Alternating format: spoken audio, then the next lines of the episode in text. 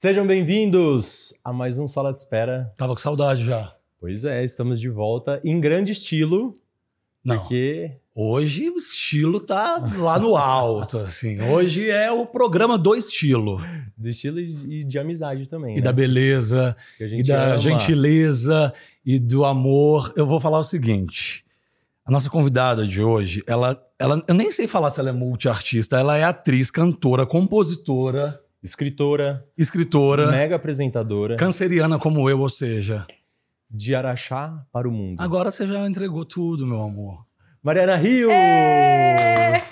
Mari, muito obrigado. Gente, que lindo! Você que está linda. Olha, se a gente tivesse combinado, hein? Ai, Nossa. Eles não me falaram, eles Você saiu do combinaram. tom. Por favor, gente, corta a câmera. Fica aqui, ó. Eles combinaram ontem o Barbiecore, não me passaram a. Mas tudo bem. Eu vou ganhar no carisma mais uma briefing. O vez. TDAH é tanto que ele não lê. Tem um grupo que a gente combina as coisas, ele não lê as coisas. Não, mas tá é mentira, a gente não combinou. Ninguém combinou cor, até parece que eu não ia Não, saber. pri- deixa eu falar uma coisa. Eu tô muito feliz em estar aqui. Quando eu fiquei sabendo que vocês fariam o pod sala de espera, a primeira coisa que eu fiz foi: Ian, cadê? Que ninguém ainda me chamou. Ele, Ah. calma, minha filha. As amigas ainda depois. é uma ideia. As amigas calma, depois. as coleguinhas depois. Peraí. Aí eu já queria participar, já que eu falei: não, gente, esses dois aqui sabem mais da minha vida do que eu mesma. É, e aí a gente tem que falar uma coisa também. Você tava gravando É, eu tava Né, fazendo ilha. um mês que você ia Dois ficar. Dois meses. Aí ela falou assim: espera. É. Então a gente tá aqui nessa fila, ó, pra ter Mariana Rio sentada aqui nesse sofá com a gente, desde o começo do nosso projeto. Muito obrigado, meu amor. Eu que agradeço. Obrigado pela sua. é, eu sei como a sua agenda é uma loucura. Obrigado pela sua equipe ter é, disponibilizado esse tempo pra gente. E obrigado por você estar tão linda, maravilhosa, assim, especialmente pra, vocês, pra gente. Muito obrigado. De rosinha. Linda. Bye, Satomi Maeda. Bye, Satomi Maida. Vamos falar muito de. Satomi aqui hoje. Ah, vai ser, vai, vai ser o, o- a resenha dos styles É, aqui também. vai ser. Ô Mari, e pra gente começar a falar, quando a gente pensa muito na sua carreira, revisita, né? E a gente, eh, nesses últimos dias, eh, teve esse prazer de revisitar um pouquinho a sua história para estudar, para preparar esse bate-papo com você. É, é muito interessante porque muita gente acho que deve ter te visto inicialmente como atriz, hoje tem o prazer de te ver como apresentadora, mas quem nasceu primeiro foi a Mari cantora? Foi. Foi a Mari cantora. É, eu me lembro, assim, muito pequena, cinco anos, seis anos, já me apresentando em coisas da escola. E, e logo depois disso, com sete anos, já participando de festivais de música. Então, sempre foi uma, um- uma coisa que eu quis muito. Não entendo onde começou. Eu acho que começou mesmo ali na escola, numa brincadeira. Aí a professora falou: Olha, ela é afinada. Aí, a- v- vamos pedir para Mariana cantar? Aí eu falei: Ah, eu acho que eu canto então, né? Sete anos. É, não, mas com seis anos já eu já fazia coisinha cantando na escola. Foi super Porque- natural. Porque com seis anos eu subi no palco do parquinho da minha escola. Eu gostava de um Legal. menino e eu fui cantar uma música para esse menino Você tá brincando. Yeah. e chamei do. Com seis anos eu estava no pré. No pré. Eu não, tá, não era nem al- alfabetizada ainda, porque a gente. A alfabetização acontece a partir dos sete, sete. anos, né? Foi quando eu mudei de escola e tal. Então, com seis anos, eu subi e eu ali eu já cantava. Então, é, eu tenho alguns flashes de antes disso, cantando é, em alguma coisa de da escola de festa junina, sabe? Umas coisinhas. Chama a Mariana pra cantar. E tinha uma banda, aí eu, eu sempre tava ali pequenininha cantando. E aí depois vem essa imagem muito forte de cantar pra esse menino com seis anos de idade. A pessoa Que- começa Você lembra a que ser. música que era? Lembro. É, foi um sonho de verão. Ah, eu amo. Numa praia, quatro semanas de amor. E aí ele subiu no palco. Eu falei, vai me dar um Mentira. abraço. ele tacou terra na minha boca. Ai, meu Deus! Ai, não foi um beijo? Como assim? Ele tacou areia na minha boca. Eu, em noite. Aí a professora, menino, que isso? Ela tá cantando uma música pra você. Ele ficou com vergonha. Ela adora você. Aí ele, eu odeio ela. e eu contei essa história no Jô. Na segunda vez que eu fui, fui no programa do Jô. E, e, e é uma história assim que faz parte da minha vida. E depois, encontrando com ele mais tarde, mais velha, eu- ele passou por mim, Araxá. Eu falei, ei, menino! Você que chamou ele ainda? Aí ele, ué, você lembra de mim? Eu falei, como eu vou esquecer da pessoa que tenho tacou terra terra, hoje. na minha boca? Até hoje eu tô catando grão de areia da boca. Então, assim, eu comecei, depois disso, é, eu fui participar dos festivais de música e não parei mais. Cantou em bar. Comecei a cantar em bar, em festinha de criança, a partir dos 10 anos de idade. Que loucura. 10, 11 anos eu já tinha banda. Seu Alonso Foi deve, muito natural, deve ter então. ficado louco no começo. O- na- nessa época, minha Seu mãe Alonso era é o minha pai empresária. da Mari. E a Adriana, minha é a mãe. mãe da, da Mari. Estamos devendo uma feijoada, inclusive, mas só pra Nossa, constar. faz tempo, É. hein, essa feijoada. Meu pai tá te devendo E mesmo. desde o começo você teve o apoio, então, total deles. Sempre, sempre Eles tive. são incríveis. Eu sempre fui aquela criança que gostava de aparecer. Então, a criança que subia na mesa e, gente, presta atenção em mim que agora eu vou me apresentar. Agora eu vou falar um poema. E aí inventava umas coisas da minha cabeça e cantava uma música e fazia todos os meus primos participarem e eu era apresentadora. E eles tinham que participar do meu programa, meu show, e ficava todo mundo morrendo de preguiça da minha cara, ninguém queria brincar comigo. Todo mundo tacava terra. Porque ninguém tinha veia artística, sabe? Só eu. Então eu falava, "Va- teve uma vez que eu fiz um teatrinho na minha casa, convidei todos os vizinhos, a minha mãe era professora, e ela era professora de, de criança, de, de infantil. E ela levou para casa todas as, as, as fantasias de uma historinha que chamava Zebrinha Flor. E eu lembro que eu chamei a rua inteira dos meninos e obriguei as pessoas a se vestirem dos personagens. E a única frase que eles tinham que decorar era: Oi, Zebrinha Flor, onde você vai? Eles não decoravam. Gente, eu queria matar as crianças. Você dire- continuar Eu era criança junto. Você era diretora, então. Eu também, era já. diretora. Olha que coisa louca, a Zebrinha Flor foi a Lorena, minha vizinha. Eu sempre falo da Lorena nos meus podcasts, que, que a gente é muito amiga até hoje. A gente nasceu juntas, crescemos juntas, é, colado casa com casa, eu, ela e a Ana. E a Ana já tinha mais essa coisa. A Ana cantava comigo. E eu tenho uma história muito boa com a Ana. Mas todo o resto da galera da rua, é, eu falava, vamos lá, vai. Tava Oi, Zebrinha obrigado. Flor, onde você vai? Aí eles. Oi, Ze... Ai, como é que fala mesmo? Eu, Menino! Queria matar as crianças. E aí todo mundo meio que corria de mim, sabe? As crianças corriam de mim. E a Ana cantava comigo na igreja. Então teve uma Isso, consagração. isso tinha quantos anos nessa época? Na época, é, isso da Zebrinha Flor eu tinha uns nove. Tá. E na- nessa música com a Ana eu tinha 11 anos. Era pré-adolescente que tinha crise de riso. Então a gente foi cantar na consagração de Nossa Senhora. Eu de um lado segurando a pasta. A Ana aqui do outro segurando a pasta. E a Maria Tereza, irmã da Ana, Eu num tô- tamburete. As pessoas sabem o que é um tamburete? Um banquinho Um banquinho pequeno. um banquinho coroando a Nossa Senhora e a igreja lotada. E aí eu começo. Com o terço na mão, peço a voz.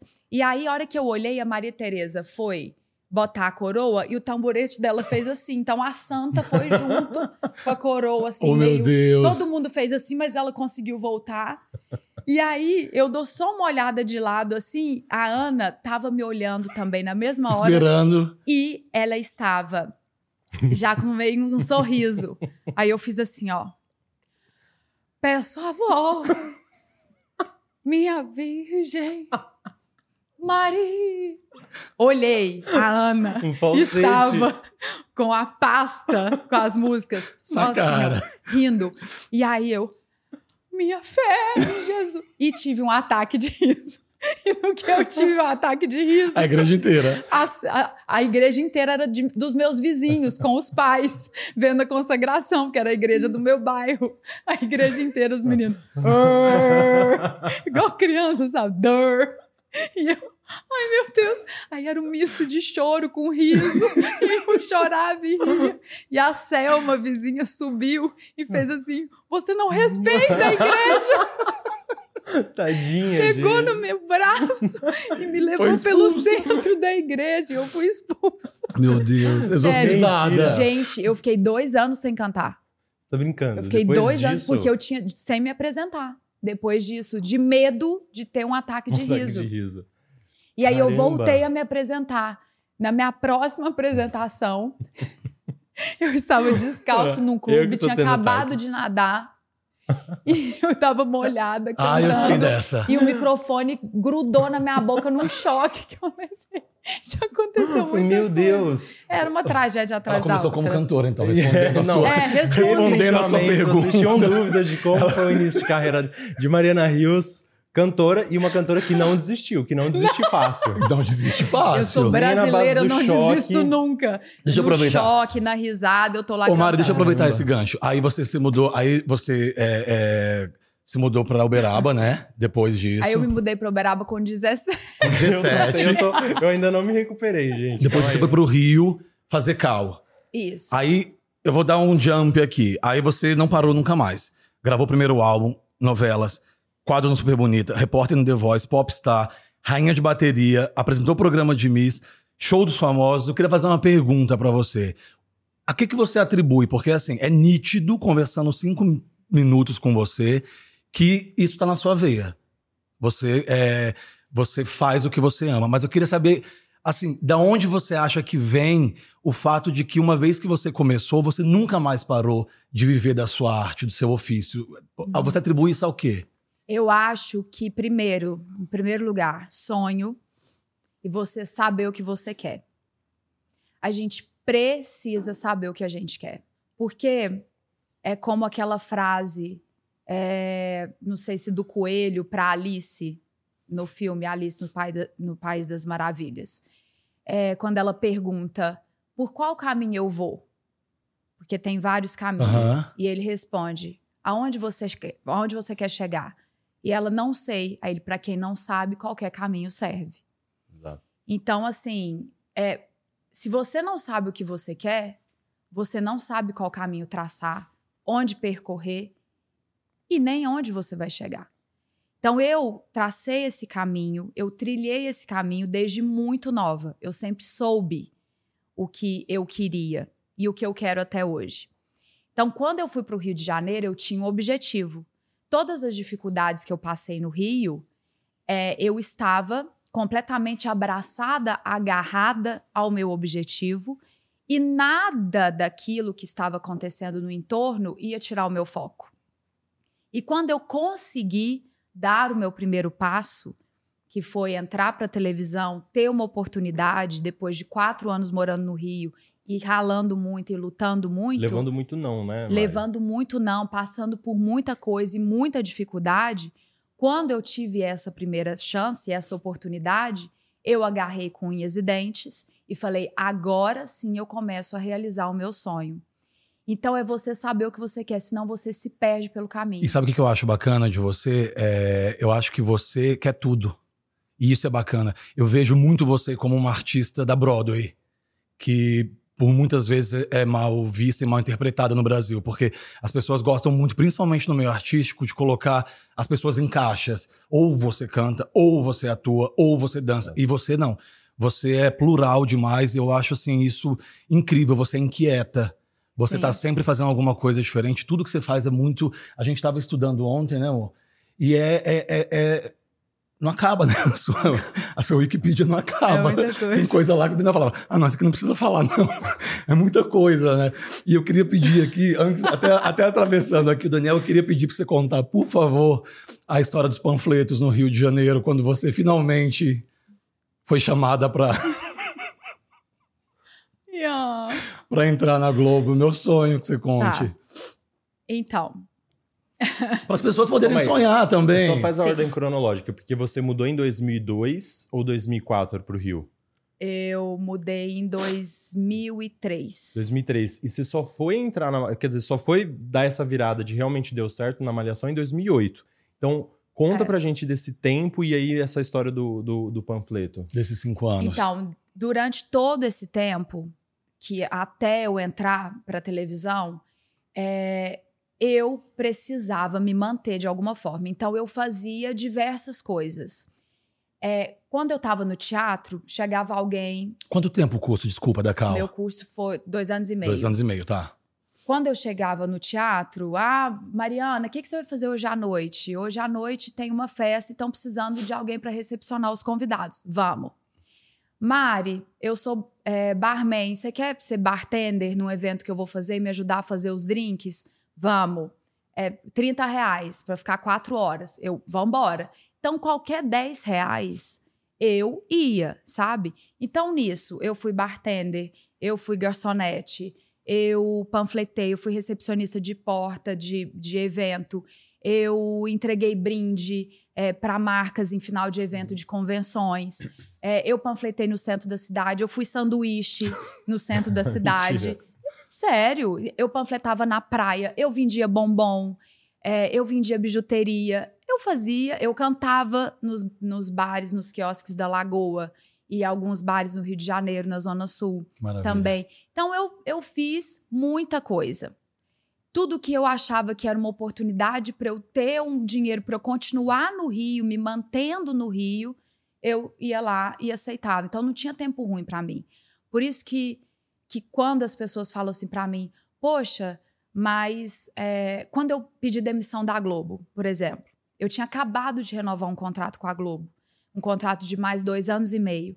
E eu resolvi pedir demissão no meio desse contrato. É, e todo mundo falou para mim: mas você não tem medo?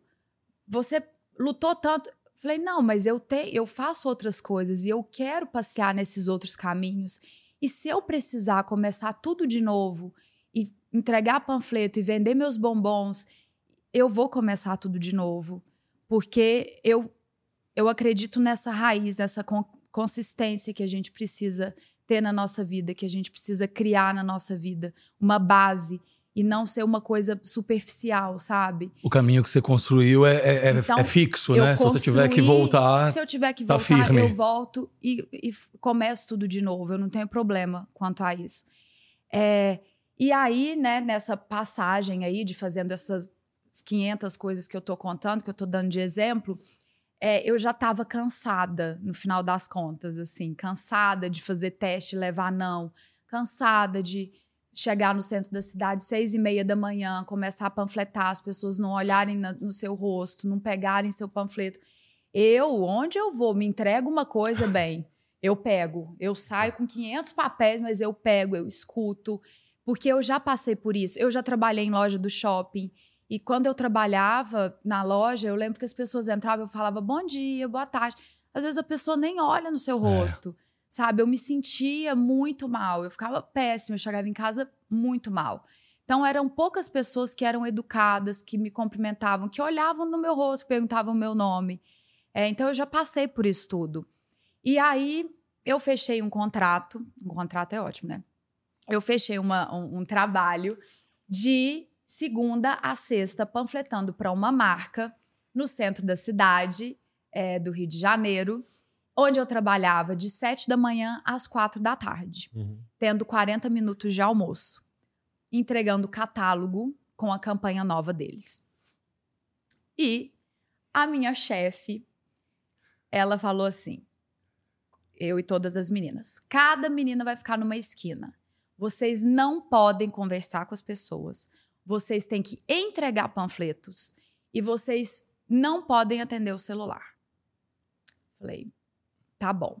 Só que nisso, uma semana antes, eu tinha mandado um CD, não lembro se era um CD ou se era uma fita, para um teste para ser cantora do Domingão do Faustão, da banda do Domingão. Ah, isso a gente não sabia. E eu estava esperando o telefonema. Porque avisar. eu tinha certeza, usei meu basta sentir. Eu falei, esse telefone vai tocar. Ah, isso não era malhação, não era para malhação, então? Não. Ah, para mim era para entrada da malhação. Não.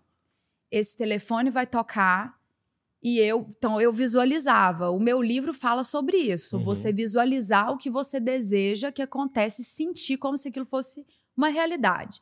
Então eu visualizava número não identificado no meu telefone. Eu falava, ah, o pessoal vai me ligar, o pessoal vai me ligar. E eu, assim, não posso atender o telefone, mas esse telefone vai tocar. E a hora que ele tocar, onde eu vou entrar? Então eu passei a semana panfletando, a mulher me vigiando atrás de um poste, achando que ninguém estava vendo ela, então ela ficava atrás do poste. e ela achava que ninguém estava enxergando ela ali atrás do poste, então ela só fazia assim, voltava para trás do poste para ver se a gente estava conversando, se a gente estava panfletando, mesmo. Se a gente estava fazendo o trabalho direito. Enfim, até que o meu mudinho, que a minha tia chamava ele de mudo, nessa época eu estava na casa da minha tia, lá no Rio, e o mudo tocou. A hora que ele tocou no meu bolso, eu falei: é do Domingão do Faustão. Peguei o telefone, número não identificado. Igualzinho eu orquestrei, planejei, visualizei. Número não identificado. Eu, com os catálogos gigantes aqui no braço, eu fiz assim, ó. Olhei a mulher atrás do poste. Eu, alô? Aí ela, opa! Aí eu, só um minutinho. Oi. Oi, Mariana, tudo bem? Aí eu, tudo! E querendo que a mulher falasse rápido aqui, né? É de onde que é? Ela, Mariana, é da produção do Domingão. Aí eu, ai, eu sabia, eu sabia. Ela, ah, você estava esperando. Eu falei, tava esperando, me conta. E a mulher assim, desliga, desliga. Aí eu, só um minutinho. Ela, você tem uma caneta para anotar o que, que eu tenho para te falar? Porque nessa época era aqueles celularzinhos que a gente nem uma mensagem mandava direito, sabe? Eram umas coisinhas assim. Um tijolinho. Era uma coisinha piquititica, colorida. E aí eu entrei numa outra loja e a mulher atrás de mim, desliga o telefone, volta para panfletar. Aí ela, anota aí. Você passou na primeira fase do teste para ser cantora do, do programa e você precisa mandar um e-mail para esse e-mail aqui, onde a gente vai te enviar as passagens. Você vai até São Paulo para fazer o segundo teste para ver se você fica entre as 18 classificadas. Porque numa seleção de sei lá quantas, você está entre as 30. Para passar para as 18. Para passar para as 18. Nisso, a outra, desliga o telefone, isso dentro de outra loja, a vendedora não entendendo nada, eu com papel e uma caneta segurando meus panfletos. Aí eu peguei e falei assim: tá bom, então é certeza? Então eu vou. Ela, sim, eu preciso que você me mande o um e-mail quanto antes. Falei: tá bom, obrigada, tchau. Aí ela, você não sei o quê, você não precisa mais trabalhar. Eu falei: toma seus panfletos. Entreguei o panfleto para ela. Falei: beijo, tchau, que eu vou cantar lá na Globo, bem. E nunca mais voltou. E aí, entreguei o panfleto, saí feliz da vida. Já fui logo pegar não sei quantos ônibus para enviar o e-mail, porque eu tava aflita, uhum. para enviar correndo o e-mail. Porque na nossa cabeça é assim: vão desistir de mim, né?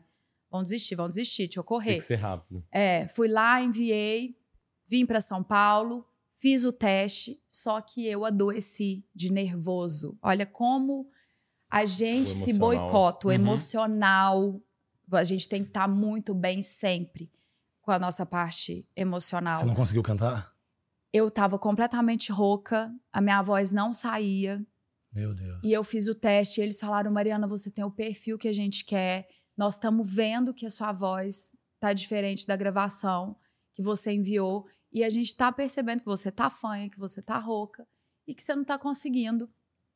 Mas a gente vai abrir uma exceção e nós vamos fazer outro dia com você mas eu preciso só que você faça segunda voz, para eu ver você fazendo segunda voz. Aí eu falei, eu não faço segunda voz. Eu sempre cantei como artista principal, eu nunca aprendi a abrir voz. Aí eles, ah, a gente precisava realmente, mas vamos ver o que que acontece. Aí eu já saí triste, já vi que, mas continuei com aquela sensação.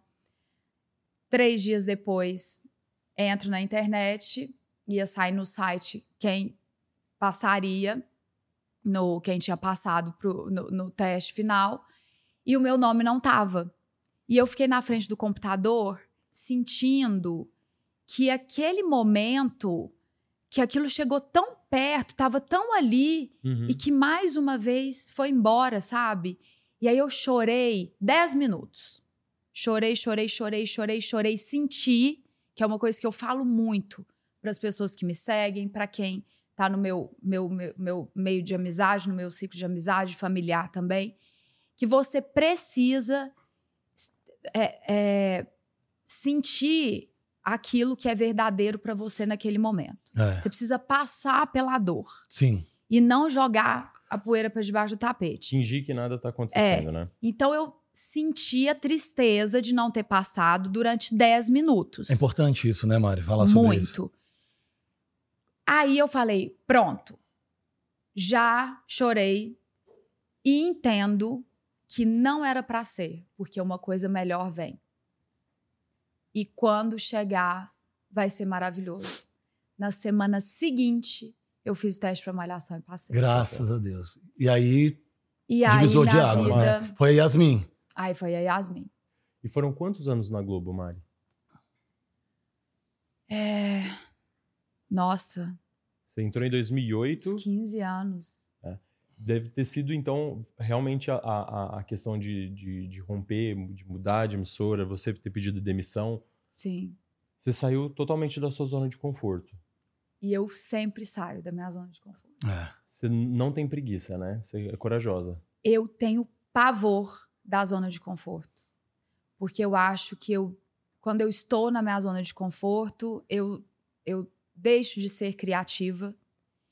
Eu me acomodo. Não só eu, acho que todos nós. Com certeza. É, e eu acho que a vida ela tá aí para você viver, para você ser intenso, para você experimentar coisas, para você se descobrir em cada lugar, é, em momentos diferentes, com pessoas diferentes, com, com tudo diferente, em ambientes, em cidades.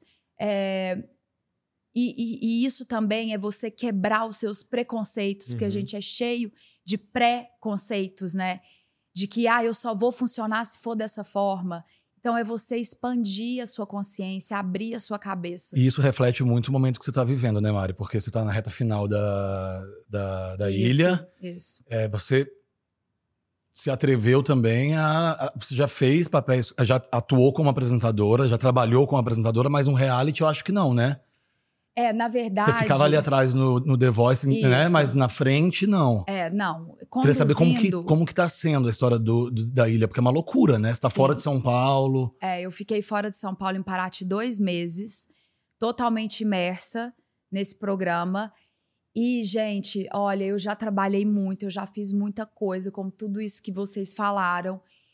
E esse programa realmente me trouxe uma felicidade e uma, uma novidade, assim, de sentimento, de sensações, de, de experimento ali com aquelas pessoas, com a minha equipe que foi uma coisa única na minha vida. Então eu tenho muito que agradecer à Record pelo convite, pela eh, pela oportunidade confiança, mesmo, né? pela confiança, Uhum. porque é uma confiança você ser Opa. chamado para conduzir um programa deste tamanho, sabe? Numa TV Nesse aberta, porte, sim. é, e que, assim, é, é um programa que envolve mais de 400 pessoas numa equipe, sabe? É um programa que ele é feito também fora dessa zona de conforto, fora de um estúdio, numa ilha. Muito perrengue, Mari. Não, tudo funcionou. É claro que não é tão fácil quanto Quanto quando você na faz dentro de um né? estúdio, Uhum. que as coisas acontecem com muito mais facilidade. Mas tudo fluiu, sabe? Porque eu acho que nós somos energia e É. a energia ali é muito boa. Então eu passei por esses meses sendo muito feliz e com muita gratidão dentro de mim. Que maravilha, é muito bom ver isso, né? Muito. O- Você fez uma carreira, iniciou uma carreira tradicional que a gente está acostumado a ver muitos artistas, viu muitos artistas ao longo de muitos anos construir. Então mudou para o Rio de Janeiro, fez um super curso de teatro, é, inúmeros testes, entrou numa, numa das maiores redes de TV clássicas Uhum. que na época você era, era isso, né? Entra para Malhação, depois a- a- vai atingindo outras novelas, é protagonista, e era isso que trazia para os artistas por muito tempo a visibilidade, as capas de revista, a publicidade. Uhum. Hoje o mundo de entretenimento mudou muito. Hoje a gente tem as redes sociais, os artistas não precisam mais estar numa grande rede de Uhum. TV, ou não precisam estar necessariamente fazendo uma novela para serem vistos, para serem lembrados, para fazer campanha. Eu queria saber a sua opinião como artista tradicional que se preocupou com a sua formação e que se preocupa em se desenvolver em tantas gamas como cantora, apresentadora. É, você vê isso como um ponto positivo ou você tem alguma é, preocupação em relação a essa juventude que entra para o entretenimento talvez não tão preocupada com a formação e sim com a visibilidade? Conteúdo. É. Então, eu acho que isso vai de pessoa para pessoa. É, e nós temos que tomar muito cuidado, sim, com a, com a juventude que está aí, é, principalmente dentro das famílias, porque eu acho que tudo vem da base familiar. A construção dessa educação começa dentro dessa base familiar. É, então, é muito o que os pais vão passar, o que essa família vai passar para o indivíduo. E hoje, com a rede social, você está num lugar de ascensão, mas que daqui a pouco as pessoas não se lembram mais de você. Uhum. Então, eu volto naquela questão que a gente abordou de criar raiz, de ter consistência. Base sólida, né? Ter uma base sólida. Conteúdo, né? Ter conteúdo. Então, se as pessoas hoje é, e não estou generalizando, tá? Por isso claro. que eu estou falando que vai de pessoa para pessoa. Você precisa estudar. Se você quer ser um youtuber, se você quer ser uma pessoa que influencia, você vai influenciar através de quê? Então você tem que ter vocabulário, você tem que ter conteúdo, você precisa estudar para você falar, para você influenciar, porque isso é uma responsabilidade muito grande. Uhum. Essa palavra influenciador é é uma grande, responsabilidade, né? uma grande responsabilidade, não é uma brincadeira. E hoje as pessoas atingem uma, é, é, uma massa. Sim. Então não é que eu.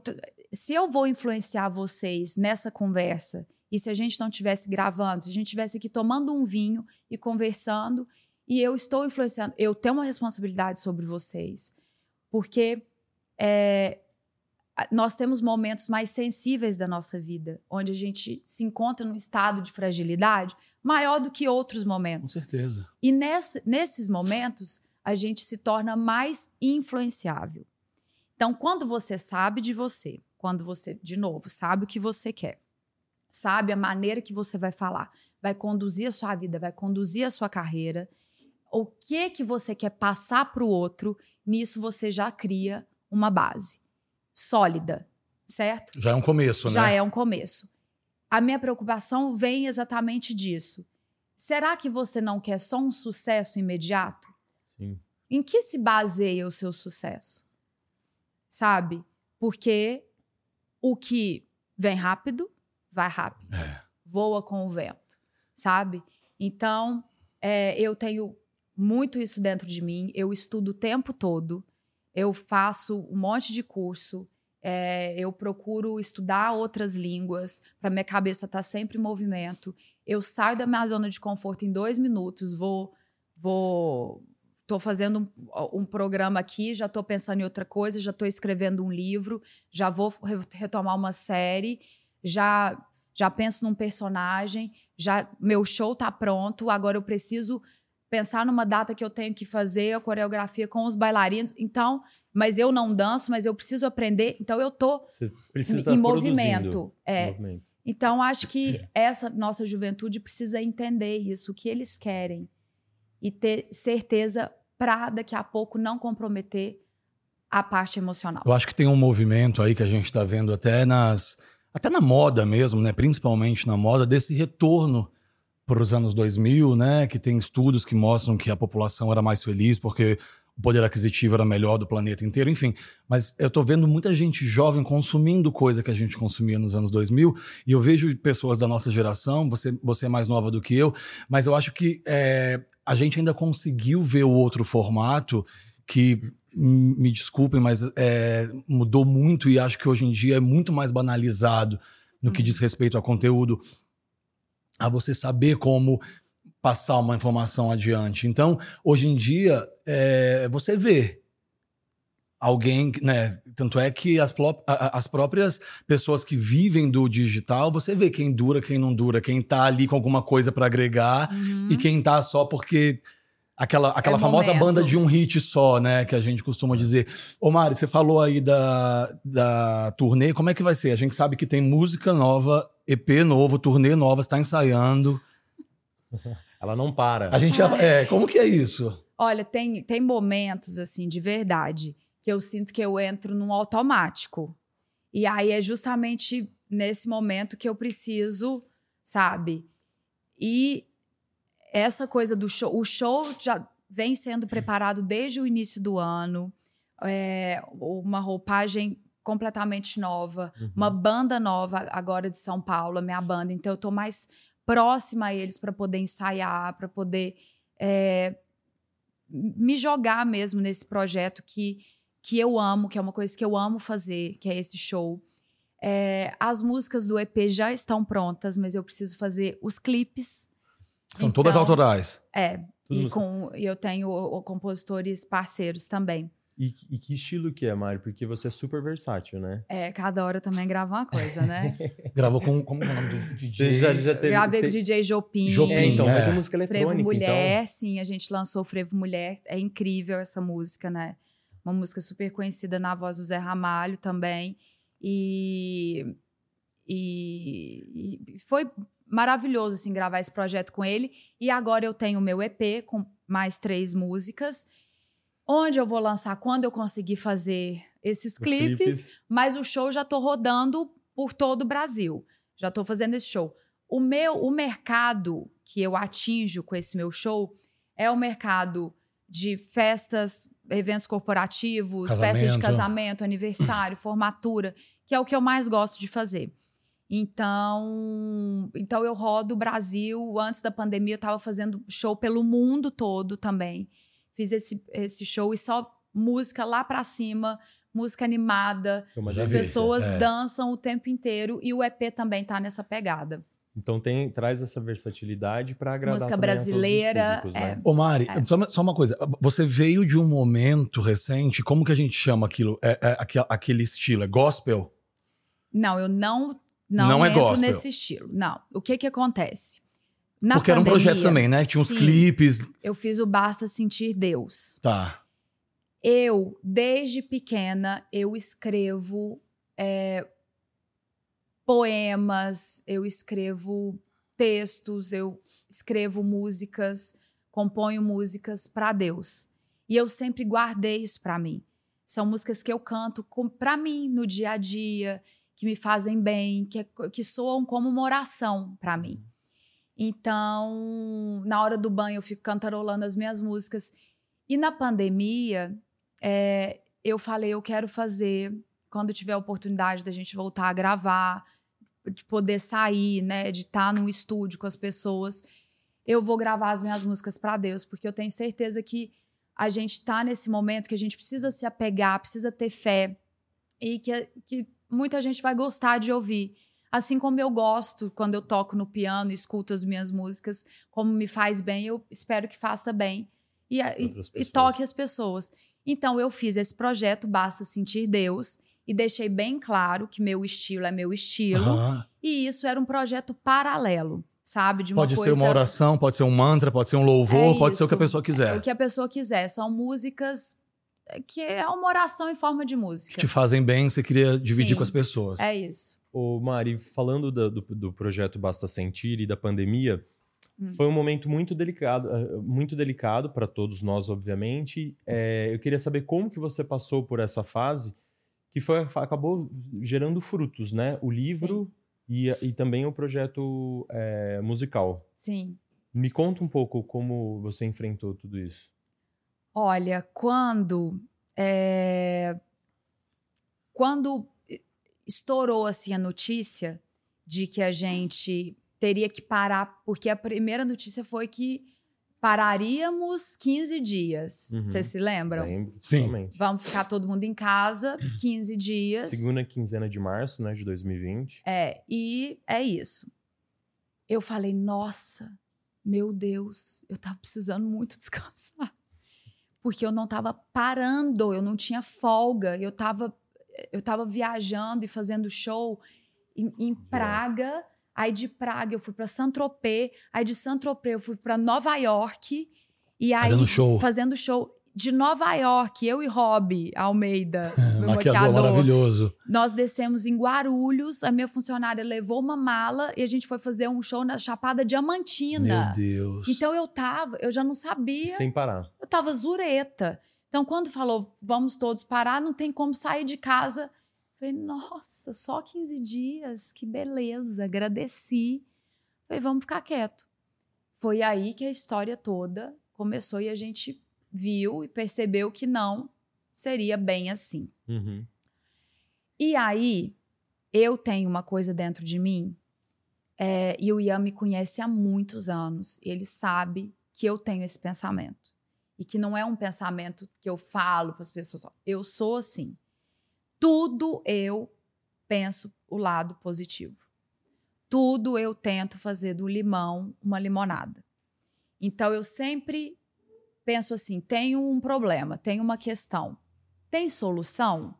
Não. Então solucionado está. Tem solução? Tem. Então estou tranquila. Uhum. Então eu sempre penso dessa forma. Tudo é para o meu bem. Tudo é para o seu bem. Nada é negativo nessa vida, porque tudo é aprendizado. Então, eu vi com esses olhos é, a pandemia. Por que, que nós estamos passando por isso? Por que, que a gente precisa passar por isso? O que, que a gente tem que aprender, né? O que, que a gente tem que momento? aprender com esse momento? Nós estamos aqui todos de passagem. Então, por que ter medo de ir embora? Se é a única certeza que a gente tem, Uhum. né?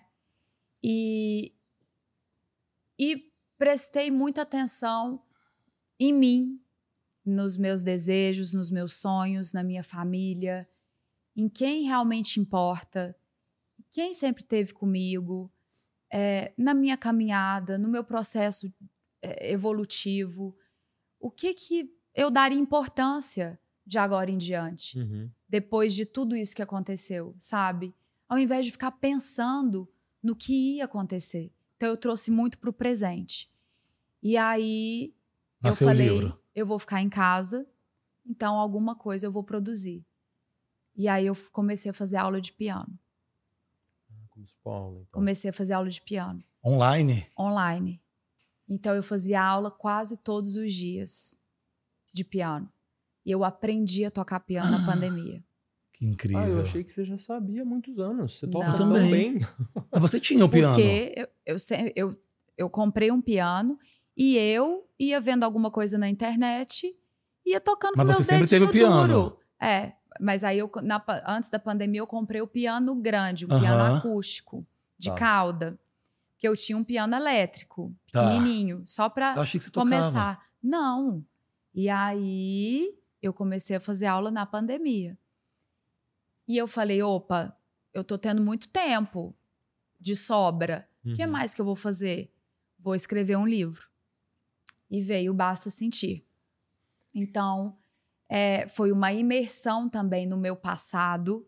Então, eu tive que revisitar esse passado, lembrar de coisas que estavam ali escondidinhas e remexer nesses sentimentos e reviver aquilo tudo para colocar no livro e trazer esse método que nada mais é do que essa relação minha com a lei da atração, com a física quântica, Com o positivismo, né? de acreditar que tudo que você pensa, verbaliza e sente é o que vai vir para você. É, A gente pode dizer que é um livro de autoajuda? Sim, Pode. pode. E você é, dá como exemplo você mesmo. Sim, porque É um exercício que você faz desde. Você lembra quando, com desde quantos criança, anos? Desde, desde criança é uma coisa que veio comigo. Eu não sei, Uhum. não, não sei te explicar como. Ninguém me ensinou. Simplesmente eu sempre pensei dessa forma e, e, e sempre quis alguma coisa e tudo que eu queria eu, eu visualizava, eu sentia e aquela coisa vinha para mim. Me lembra muito, Mari, quando, é, quando você me mandou o livro e de- depois de todos os vídeos que eu já vi, a gente já, numa conversa, num jantar, você já me explicou também sobre esse método. Me lembra muito essa linha da abundância, né? Você pensa na abundância, na, na, na abundância e na sensação diante de uma coisa que você Sim. quer muito e não na escassez, na falta de. É. Então, por exemplo, é, você queria é, passar naquele teste do para a banda do Faustão, então você imaginou e sentiu como que você ficaria feliz de receber Isso. aquela, aquela mensagem Isso. e não naquela ânsia, naquele desespero de ai, será que eu não vou passar? Será que eu não vou passar? É esse o método? É isso. Porque o que, que acontece? Quando eu mandei a fita e visualizei no telefone e senti a felicidade e visualizei na minha mente a menina me liga, a pessoa me ligando, eu conversando e eu fazia isso, entendeu? Eu Gente. visualizava e eu fazia isso. Então eu conversava sozinha, eu enxergava, eu sentia e aí o negócio aconteceu. Quando aconteceu, eu comecei a me boicotar. Ai, mas não vai dar. Ai, mas agora. Ai, mas não vai. Aí eu fiquei doente. Ô, Entendeu? Mari, olha que loucura você falando isso. Eu tô viajando aqui. Vou contar uma história. Eu era muito fã da Galisteu, muito, muito fã mesmo, quando eu morava em Brasília. Sou ainda, mas eu era fã inatingível. E eu era gerente de uma loja num shopping. Eu passava a tarde. Eu passava a tarde o dia inteiro na loja. Eu tô lembrando já. E era uma loja que não tinha muito movimento, então tinha dia que só tinha eu de gerente e a Caixa, que era minha amiga Kelly, que virou uma super repórter, mandar um beijo pra ela. E sabe o que eu fazia? Eu fingia, eu tô via... eu tô eu, eu, eu aplico basta sentir há muito tempo. Tá vendo? Eu falava assim: "Ah, Adriane, hoje eu não posso. É o que eu faço. Não, hoje não dá. Tá bom, beijo. Você Ah, já Adriane me chamando pra tava- jantar. Aí ela falava assim: "Você é louco? Tá falando com quem?" Eu falei: "Adriane me chamando pra jantar." Isso Brasília, mil anos atrás. E aí eu vim pra São Paulo.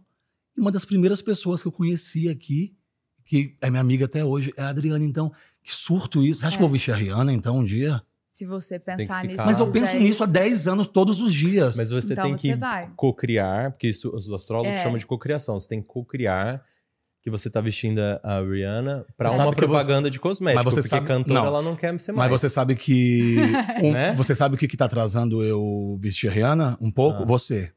Por quê? Porque pra eu vestir a Rihanna, eu teria que morar fora do Brasil. Pra eu morar fora do Brasil, eu não Não. posso ser casado com você, porque você não pode ser médico fora do Brasil. Deixa eu te contar. Tá errado. Não é assim, basta Olha, sentir. É, A basta culpa é sentir sua. e jogar a culpa. É. Basta, basta sentir e joga a culpa no Joga seu a Ou culpa no então a Rihanna se mudar pra São Paulo. Que horror! Não. Você, quando você deseja, você não põe um caminho pro seu desejo. Você não pode pôr um caminho. Quando você falava, oi Galisteu, tudo bem? Não sei Bom, o quê. Hoje eu não Como vai, posso. Galisteu? Como vai, Galisteu? Hoje eu não posso. Você colocava um, você colocou algum caminho pra isso? Não.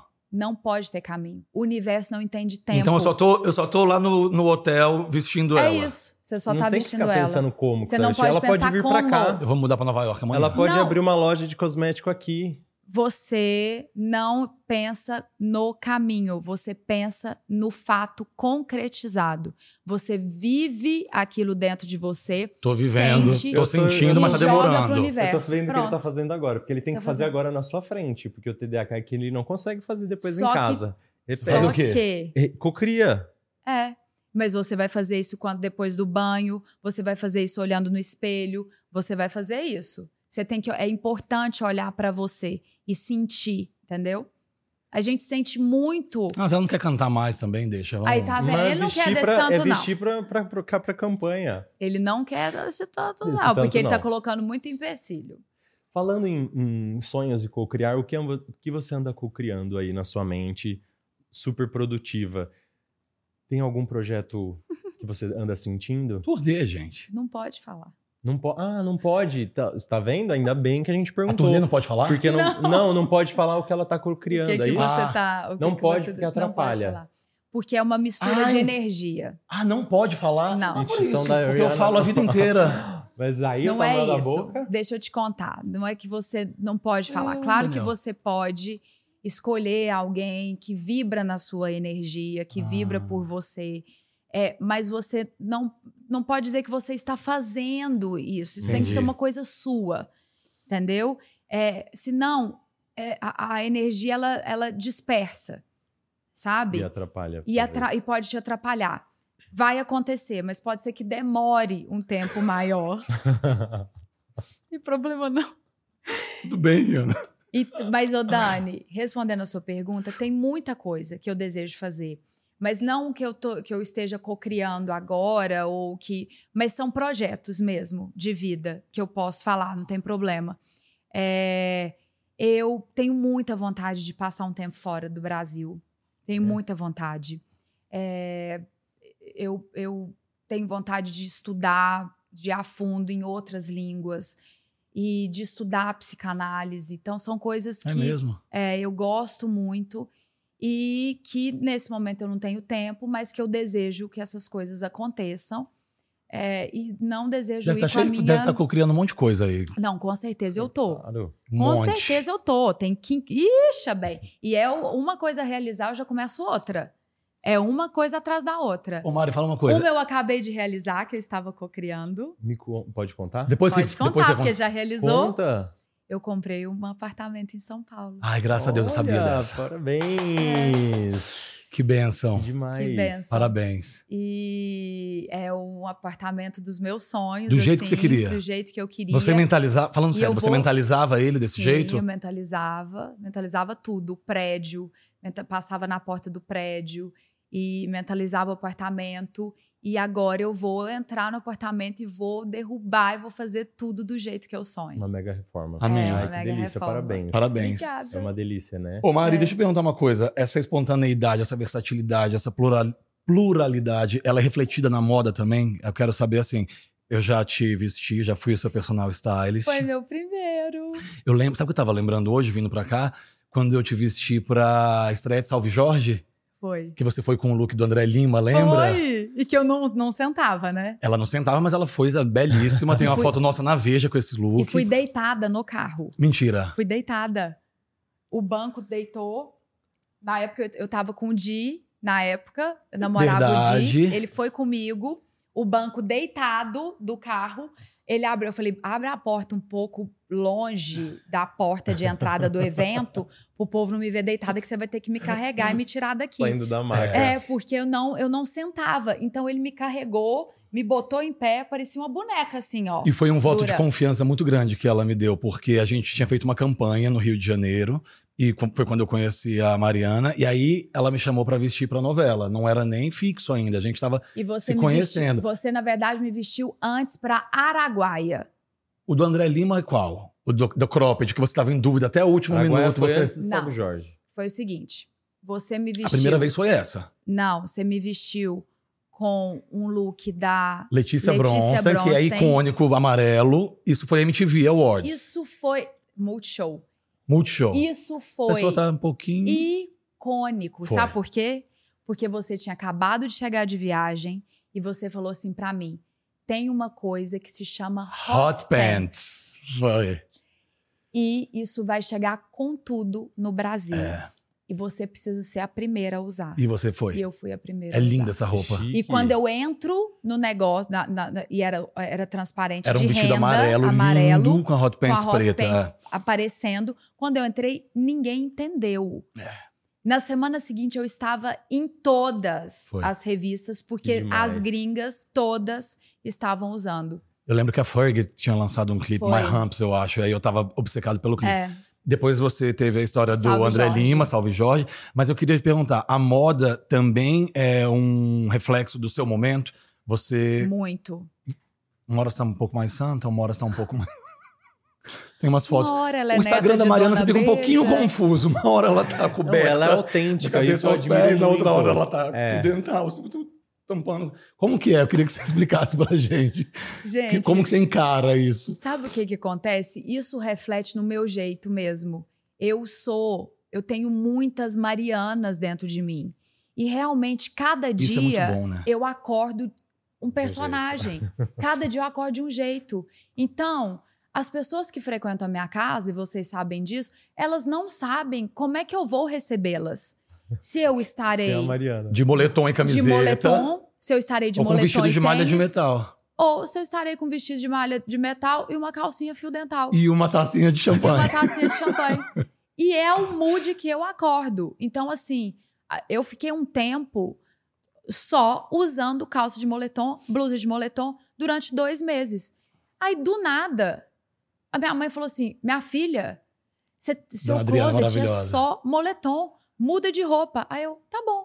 Aí ela, minha filha tá muito pelada. Aí eu, gente, você não pediu pra mudar de roupa? Ela, mas não é 8 ou 80. E eu sou 8 ou 80.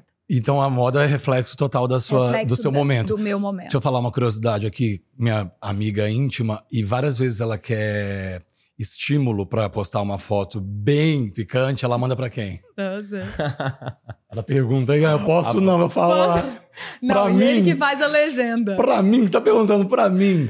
E queria mandar um beijo pra Satomi Maeda, minha filha que trabalhou comigo mais de 10 anos e hoje Sim. é a personal stylist da Mari. Já faz tempo, né, nessa, ô Mari?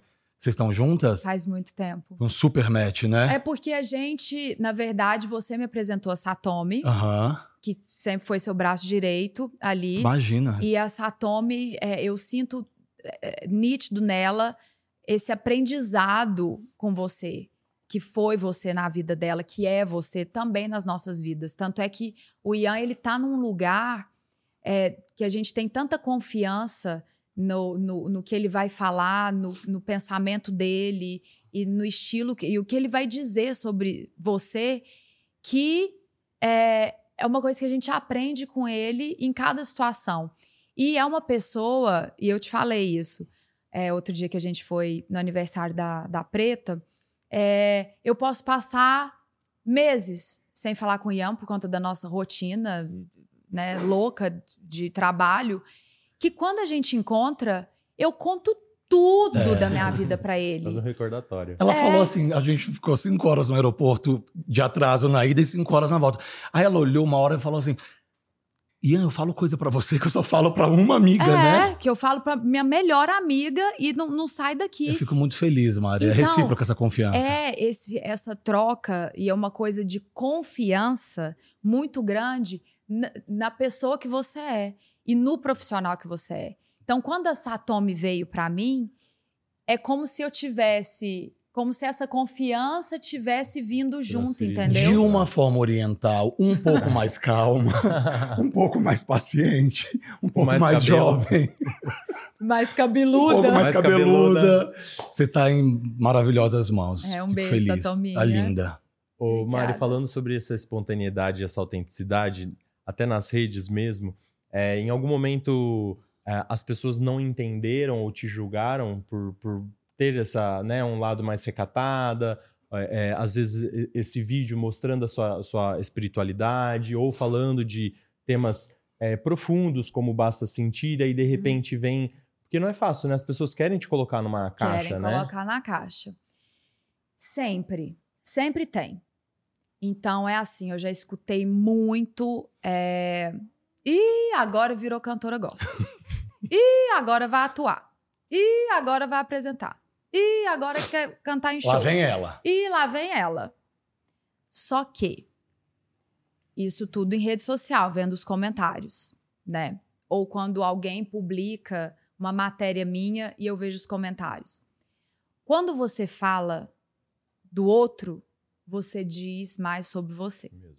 Exato. Então, o outro é reflexo do que você enxerga em você mesmo Das é o seu reflexo das suas insatisfações. Então, é, eu não respondo, eu continuo no meu caminho, até porque estou feliz nele. Uma hora sim eu vou cantar para Deus, outra hora sim eu vou cantar minha, minha música de axé lá no meu show. Outra hora eu vou fazer novela, outra hora eu vou fazer a série, outra hora eu vou apresentar o programa, outra hora eu vou escrever o Certíssima. livro, outra hora eu vou estudar psicanálise e a hora que eu morrer estiver lá pronta para entrar na minha tumba e descansar, eu vou falar. Eu vou falar comigo mesma. Me deixa aí que eu tô morta com farofa. Eu fiz Que eu tudo. fiz tudo que eu Graças podia a Deus. fazer. Graças a Deus. Eu estive com quem eu gostaria de estar naquele momento. Eu fiz todos os trabalhos possíveis. Eu visitei milhares de lugares dentro de mim. E assim eu fui feliz. Amém. E eu não me privei de nada, nada que eu quis viver. E eu não me arrependo de nada que eu fiz até hoje. E o que eu puder fazer para continuar me sentindo viva, eu vou fazer. Isso mesmo, Mariana. Eu acho que é legal a gente é, falar sobre isso, é importante a gente ouvir e outras pessoas ouvirem você falar sobre isso, porque é um assunto recorrente, né? Acho que além das pessoas quererem te limitar, quererem te julgar, É, não deve ser fácil para você, como artista, ter acesso a esse monte de comentários, né? É, com a visibilidade que você tem e se manter bem, é, é, ter a saúde mental bem estruturada para isso. Porque não é todo mundo, né, Mari? Você é, dá sinais nítidos que desde a infância, graças à sua formação e graças à sua maturidade mesmo, você tem, manteve bem esse equilíbrio. Uhum. Mas não é todo mundo que tá com, que tem essa visibilidade, tem essa estrutura, essa, esse suporte para lidar. E aí vem é, crise de pânico, transtornos mentais. É, como que, que você vê isso? Você já passou por algum momento que você quase titubeou? Dani, é, eu acho que todos nós passamos por questões o tempo todo, né? Sempre tem a pedrinha no sapato. A gente sempre tem um lugar que a gente quer chegar, algo que a gente quer alcançar, é, algo a se conquistar e um problema a ser resolvido. Todos nós temos. A vida, ela nunca vai ser um mar de rosas, mas a felicidade ela está em pontos específicos, em momentos. Não tem como eu virar para você e falar assim: "Você é feliz?" É assim. Hoje nesse momento eu estou, eu estou feliz. Uhum. A felicidade é um estado de espírito. Esteja feliz hoje, porque não é a busca da felicidade, é a busca por momentos de alegria, momentos de prazer, né? É, a felicidade é uma utopia. Então, tudo que está dentro da gente reflete no nosso externo, né? na nossa parte externa. Então, o nosso interior é reflexo do exterior. E você que trabalha é, com essa parte uhum. da estética, é, você deve saber muito sobre isso que eu, que eu vou dizer. É, quando a pessoa vem aqui e quer mexer demais, e quer se transformar, alguma coisa não está boa dentro. Então ela precisa cuidar aqui de dentro. Primeiro. Para primeiro, para enxergar o que está acontecendo fora. Por que, que ela, o que, que ela vê no espelho? Que não está agradando, que não está tá agradando, que ela né? precisa transformar. Às vezes não é a transformação daqui, é a transformação daqui.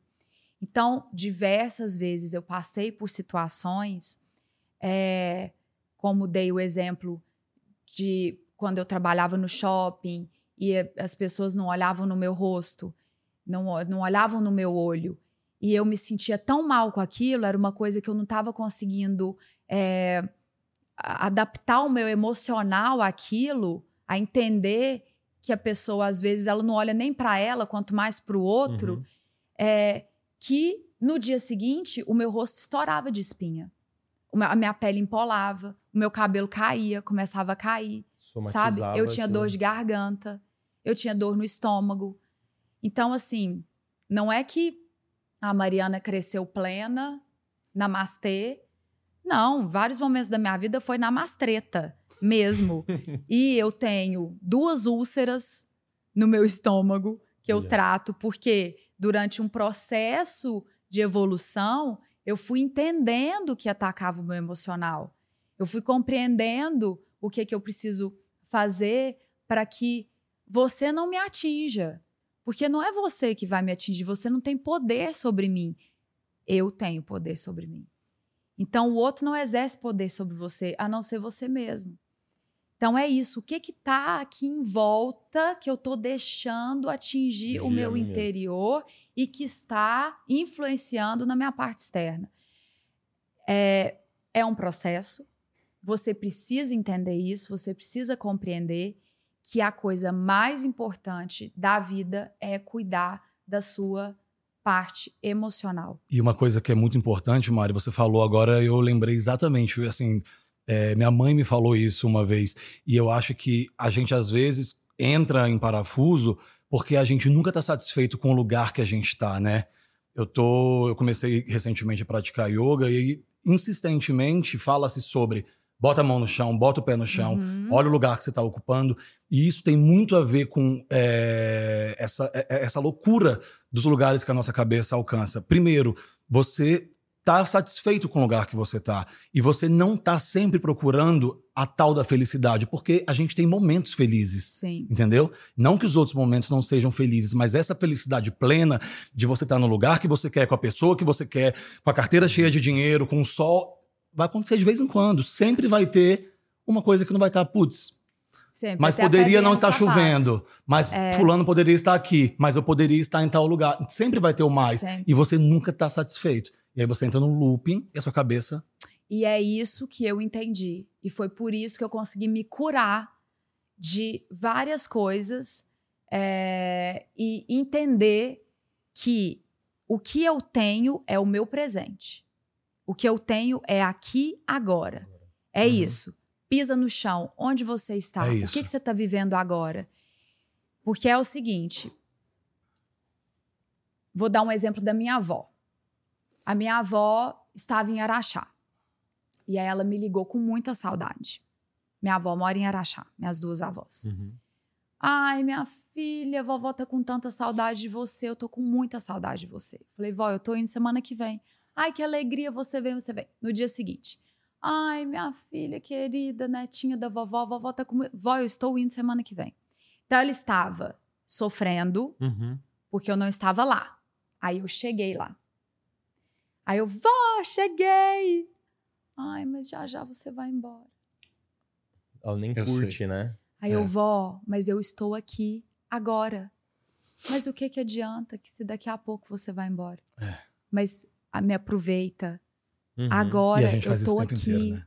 E a gente faz isso o tempo inteiro. Nem curte, a né? gente você não tá. aproveita o momento. Onde é que eu tô? Não adianta eu estar aqui com vocês agora pensando que eu gostaria de que eu que- queria e que eu tenho ou então que eu, que eu tenho que daqui a pouco é, fazer um trabalho e não vive isso aqui porque senão você entra num estado e num loop de ansiedade que não acaba nunca mais. Viva o seu hoje é hoje o que de fato você tem. Amanhã você não sabe se você vai estar aqui. Então eu comecei a praticar isso e a minha ansiedade foi melhorando, a minha úlcera foi sendo curada, porque a minha parte emocional estava comprometida. Então, eu comecei a viver aquele momento. E aí, eu cheguei em Araxá há duas semanas, logo depois que eu, que eu, que eu voltei de Paraty, eh, fazendo toda a gravação da ilha. Uhum. Falei, eu vou tirar três noites e vou ficar com as minhas amigas e vou ficar com a minha família.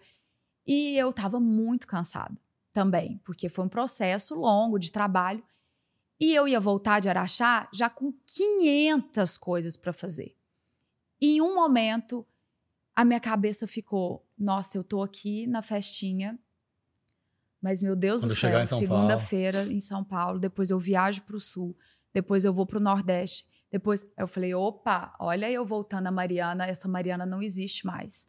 Eu estou aqui. Então é aqui que eu vou aproveitar. Eu tô com todas as minhas amigas. Se eu tivesse lá, eu ia estar pensando aqui. É isso então eu mesmo. não vou ficar aqui pensando lá. Então a gente precisa fazer esse exercício. E é um exercício, gente. É, um exercício constante, diário, de você aprender a viver e aproveitar o presente.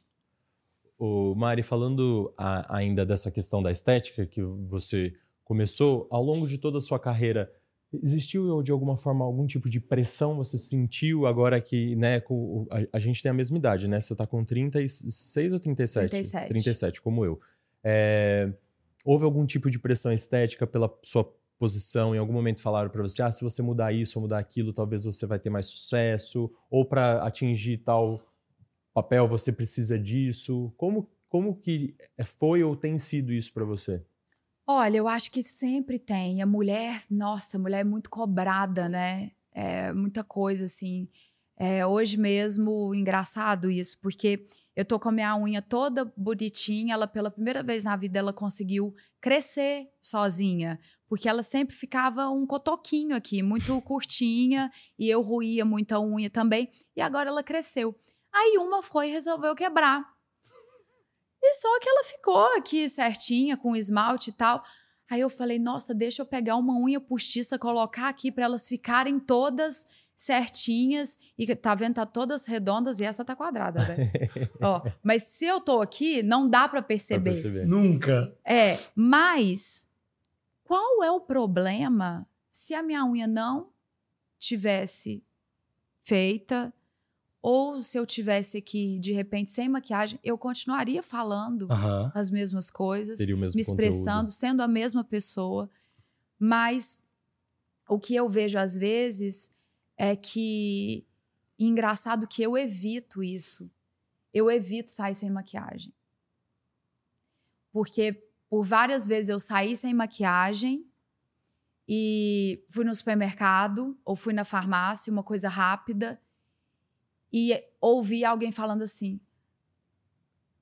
Ai, mas meio desarrumada, né? Nem batom passou.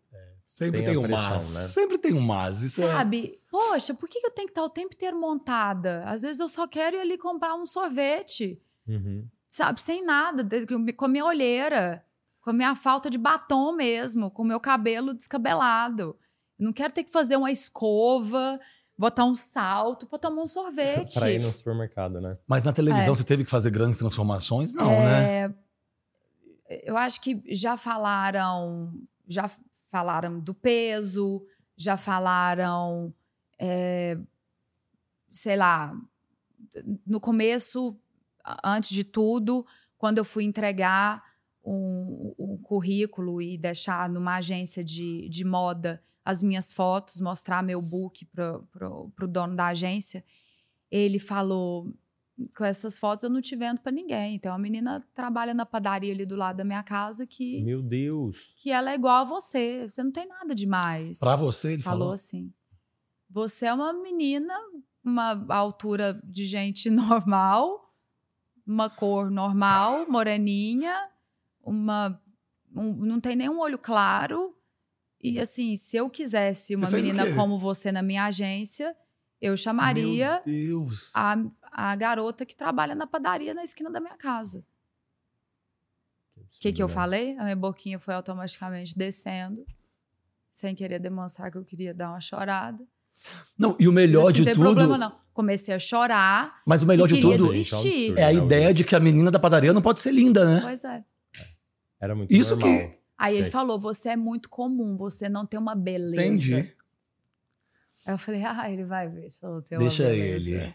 Deixa ele. Só que nisso, gente, eu era uma menina recém-chegada no Rio de Janeiro, com nenhum real, com 18 anos, vinda de uma cidade de 100 mil habitantes, com um brinco de pena, um cabelo liso, uma rasteirinha, uma calça jeans e uma blusinha cavada, rosa. Eu lembro exatamente como eu estava. Você tinha quantos anos? Desculpa. 18. 17 anos atrás. Não, 21. Você tá com 37? Olha. 19 anos. Coloca o meme da, 19 da anos. Nazaré. Não. Coloca o meme da Nazaré aí da. Deixa eu falar uma coisa. É porque, a- a- pelo Ah. menos, é, a, ano gente, que a vem, gente 20 anos dessa história. Pelo É. menos a gente, é, a, a passos minúsculos e de formiga, a gente tá vendo que as coisas estão mudando um pouco, né? Sim. A gente fala, né, os padrões estéticos. A, Graças a Deus. a gente, então, relativamente, foi ontem, 17 anos. Quantos anos? 20. 19. Bota 10, 19. 19 anos Ela atrás. tinha 17. Mas a gente tá, né? Quer dizer, primeiro que um cidadão desses, se falar isso pra você hoje em dia, eu- Hoje em dia eu a acho que já não fala. um post. É, Disposição. Olha aqui. É, hoje a Segu- gente. é. acho que Mas hoje eu- as a gente pessoas pensa têm um quanto- medinho. É. né? Quanto é cruel ouvir isso, ainda mais no início de, é, uma carreira, você morando sozinha, é, tentando Panfletando. buscar a carreira e. E, e, e ouvir e isso, ouvir né? isso, né? Ele É muito- podia muito simplesmente falar: olha, a Tá gente bom. não tem. Agora não tem vaga aqui na agência, mas assim que tiver, eu te chamo e nunca mais me ligar na vida. Eu ainda sair de lá com uma esperança, mas eu saí de lá muito mal, chorando muito. Liguei pra minha mãe, minha mãe falou: você vai arrumar suas coisas, voltar para achar. Você não precisa passar por isso. Que todo mundo mãe te sofre ama. muito, né? Não sei o que. Eu falei: não, eu não vou voltar. Eu vou. A conseguir. Eu vou conquistar. Eu tenho um objetivo. É, a gente, antes de ir pro espelho, é isso que você quer, né? É, não, na queria- verdade eu ia falar uma outra coisa que Eu eu, que é falar- interessante porque foi comentado de, de vídeos anteriores aqui.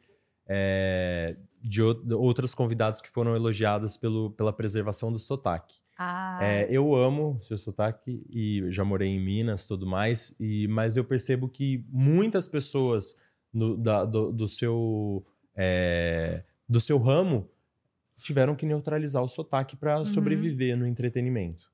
É, me conta dessa relação, porque você já ouviu muito falar disso, acho que principalmente para tra Não, trabalhar eu já na TV, né? vivi né? isso assim muito. Eu já perdi muitos papéis por conta do meu sotaque.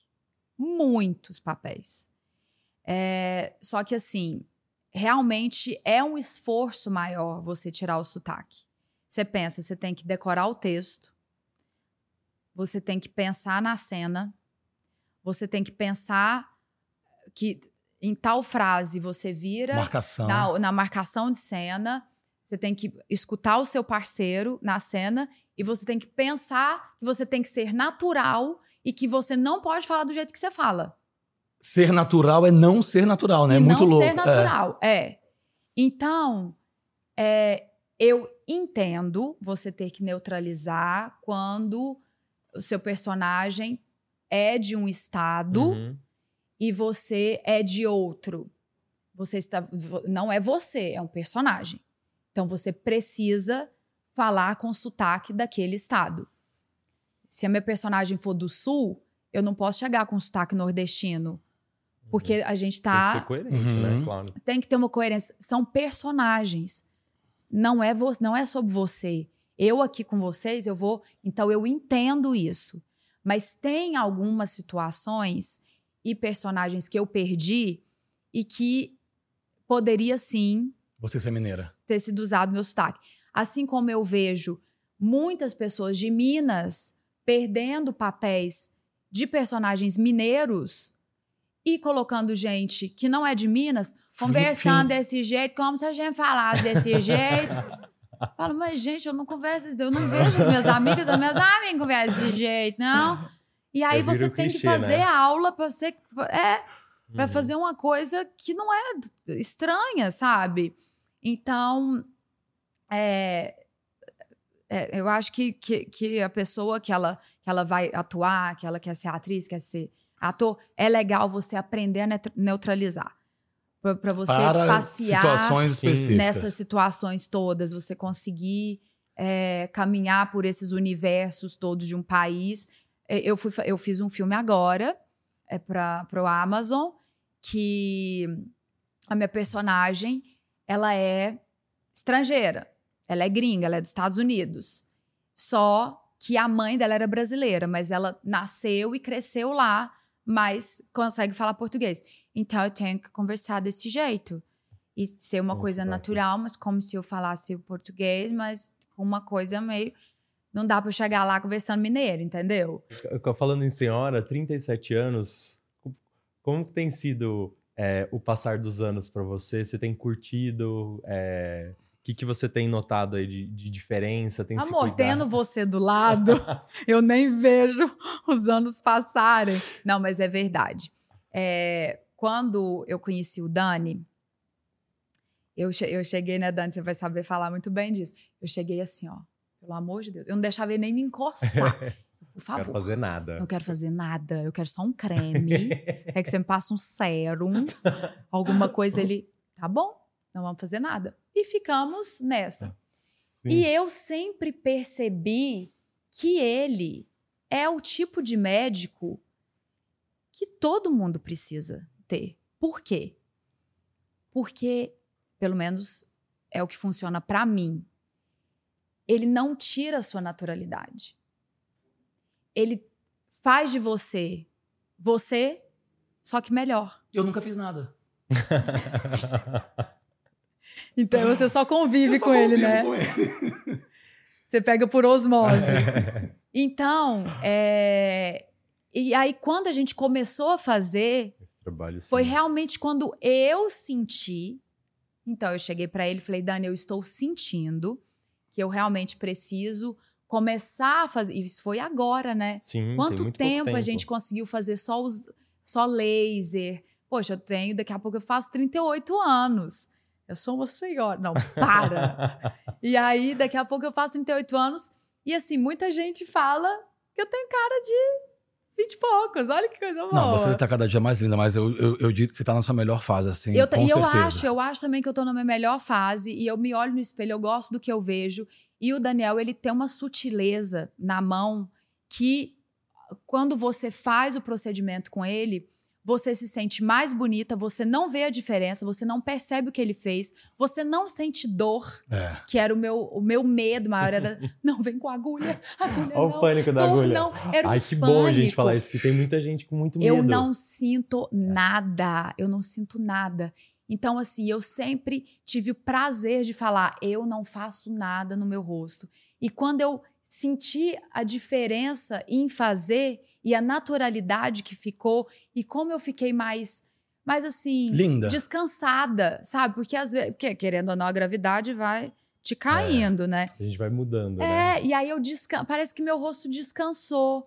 É, Eu comecei a falar que eu tava fazendo, porque não foi mais um problema, sabe? Até mim. porque não cai no estereótipo, né? É, Eu sou de uma teoria que nós somos uma obra de arte. É isso que nos torna mais valiosos, porque a gente é único, sim. né? Então, a obra de arte, como qualquer obra de arte que a gente vê no museu, com o tempo, a gente vai sofrendo pequenas deteriorações. e aí, o que, que você faz diante de uma coisa que vai sofrendo alterações? Você mantém a estrutura e recupera a originalidade ou você transforma numa outra coisa É que é igual a, a qualquer outra, que perde a essência, É, o valor? Você então, restaura. é isso, a gente faz restauração, a gente É. não precisa transformar. sim. É, e a relação, e eu agradeço super a, a confiança que você tem no meu trabalho, Eu tenho porque mesmo. essa relação é uma relação de muita confiança, de entrega. Eu sei o quanto né, a gente se sente vulnerável ali deitado numa maca, é, exposto né, para uma outra pessoa te avaliar e falar assim: olha, isso aqui está mudando. A pessoa tem que estar realmente muito bem preparada para ouvir aquilo e Uhum. para entregar o rosto, o corpo na, na- na mão de alguém. Então agradeço super, mas é isso. É, acho que a gente tem reforçado cada, vai- cada vez mais essa, essa intenção da gente manter e ter orgulho das nossas características e Sim. encarar o envelhecimento como algo bom, positivo, que a gente Uhum. aprende tanto, a gente vai vivendo cada vez melhor, né? Nossa, com toda certeza. E hoje eu acho que a gente tem é, uma medicina muito avançada e muitos tratamentos é, aos quais a gente pode recorrer para se sentir bem. Não para isso que você falou, trans- te, te transformar numa outra pessoa. Pegar o quadro da Mona Lisa e desenhar uma boca Da e Frida fazer Kahlo. um, um procedimento é, estético na Mona Lisa e fazer aquela, aquele é, É. fox eyes na Mona Uhum. Você vai tirar aquela beleza que é única, é uma É. coisa única. E Nós cada somos únicos, né? nós somos únicos. Então é uma coisa que eu sempre busquei e que o Daniel ele consegue. Não adianta. Chega um monte de médico e fala: Eu quero tanto fazer. Eu, amor, não adianta. Don't touch, it's art. Não Não, mexam nas minhas não- gavetas. Eu tenho a Essa é pessoa. minha. não, mas é verdade. Eu falo: Eu não largo. Eu não te largo, bem. Obrigado. Não te largo. Ô, Mari, e falando é, em aprendizados, a gente tem um, um quadro aqui Hum. chamado Espelho, Espelho Meu. Você já Uhum. conhece essa frase dos contos de fadas. É um quadro oferecido por, pela MES, nosso patrocinador.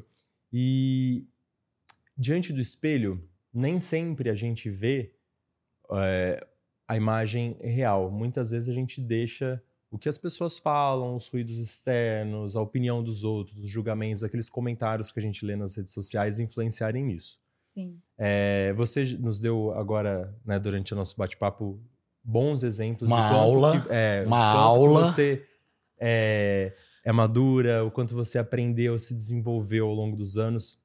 E eu quero te convidar para diante desse espelho. Eu quero que você fale pra gente que, que você vê hoje. Quem é essa Mariana? Nossa, que deusa. Gente, é, é muito engraçado porque eu me olho no espelho desde criança e isso quem me ensinou foi a minha mãe. Eu me olho no espelho e eu falo, nossa, mas eu tô bonita, hein?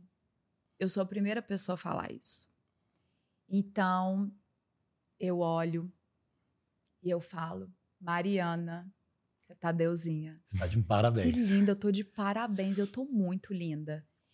E isso ela me ensinou porque eu saía para a escola e ela falava assim: ah, que linda!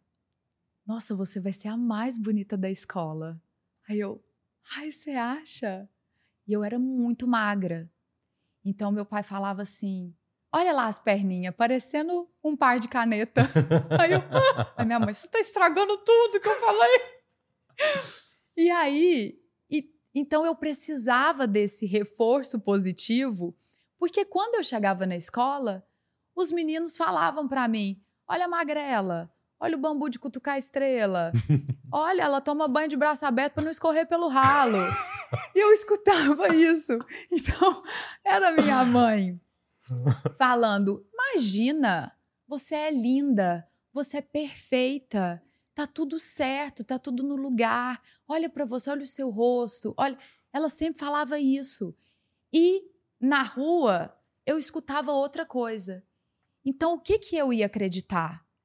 Uma escolha minha. Sim. Então eu escolhi acreditar e me olhar no espelho e falar: eu sou linda.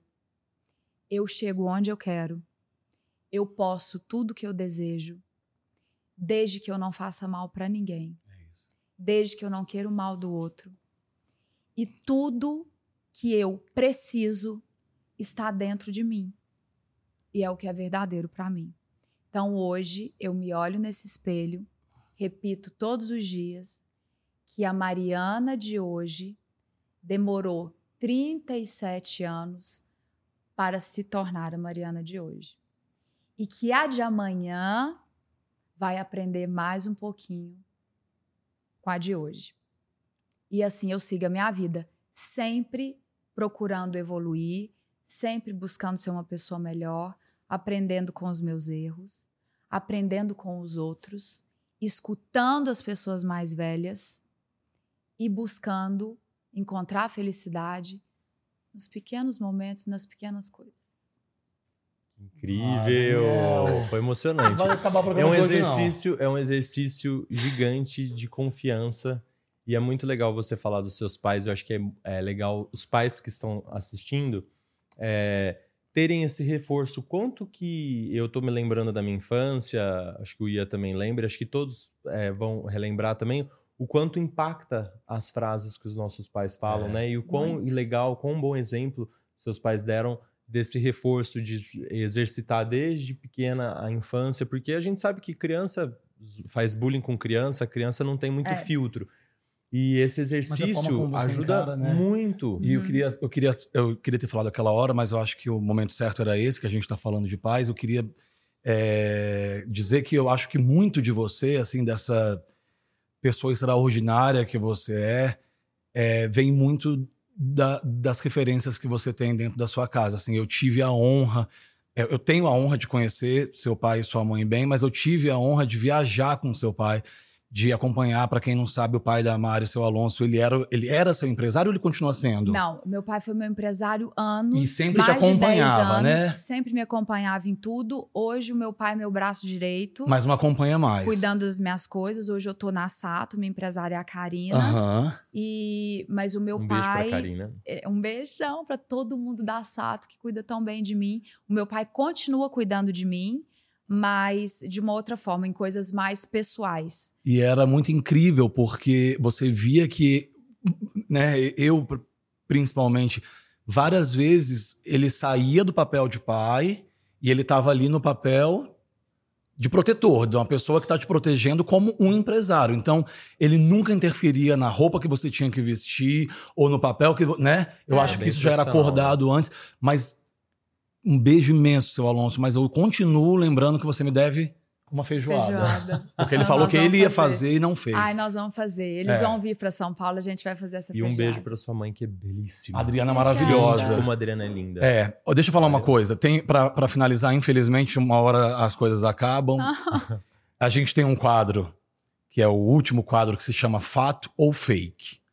Esse quadro ele é baseado em fatos reais, ou em fakes que a gente simplesmente criou e inventou. Eu e o doutor Daniel. Será que a gente criou? Eu É. acho que é tudo verdade. Então, a gente pode ter pego essas notícias na internet, a gente pode ter pego no Instagram, a gente pode ter pego em algum lugar, e a Mariana Rios vai ter que falar se é fato ou fake, Uhum. enfim, e falar o que quiser. A primeira notícia. Mariana Rios sonha em ser rainha de bateria novamente. Gente? Olha, vamos lá.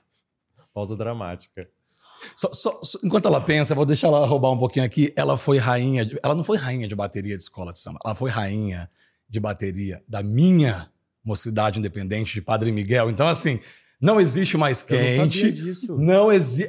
assim, a bateria que inventou a paradinha. Se todas as baterias de escolas de samba do Brasil hoje param, é por conta da mocidade independente, que é a minha escola do coração. E essa moça que vos fala teve a honra, para mim, é o cargo máximo que uma artista brasileira pode alcançar. É. Sério.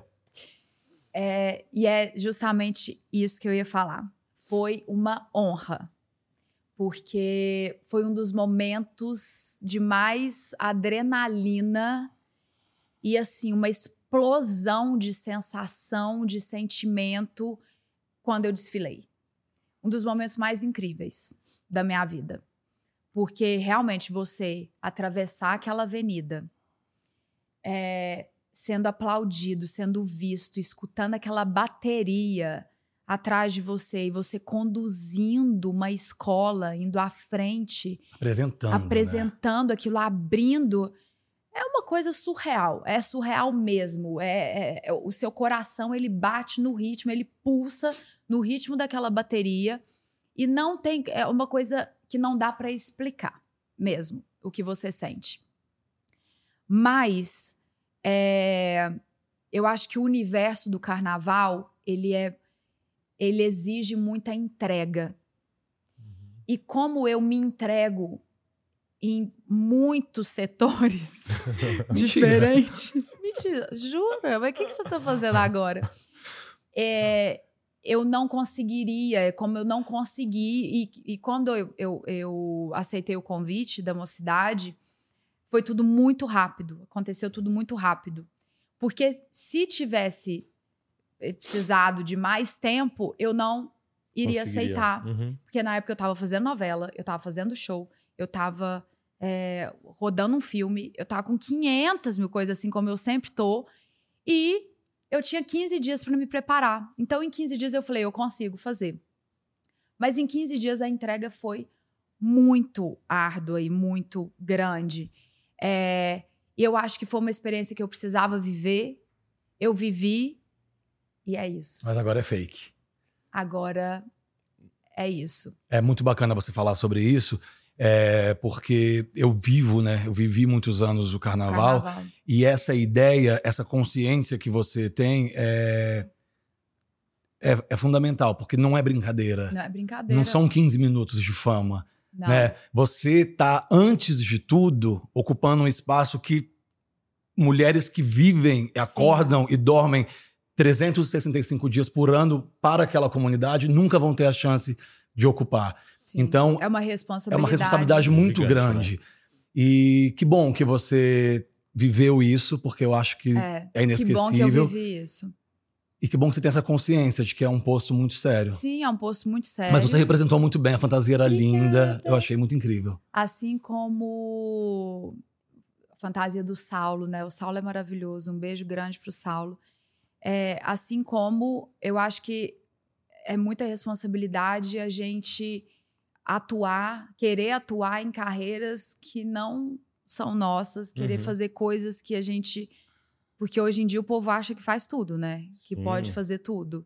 E não é bem assim. Então eu assumo as minhas responsabilidades.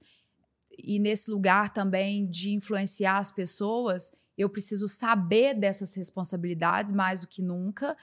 E sei que esse lugar eu não consigo ocupar porque eu não vou conseguir me doar ao máximo, assim como eu me dou. gosta. Como Com- você gosta de com- fazer com bem feito, tudo. né? Então é uma coisa que eu vivi que ainda bem que eu vivi, porque foi maravilhoso. Mágico.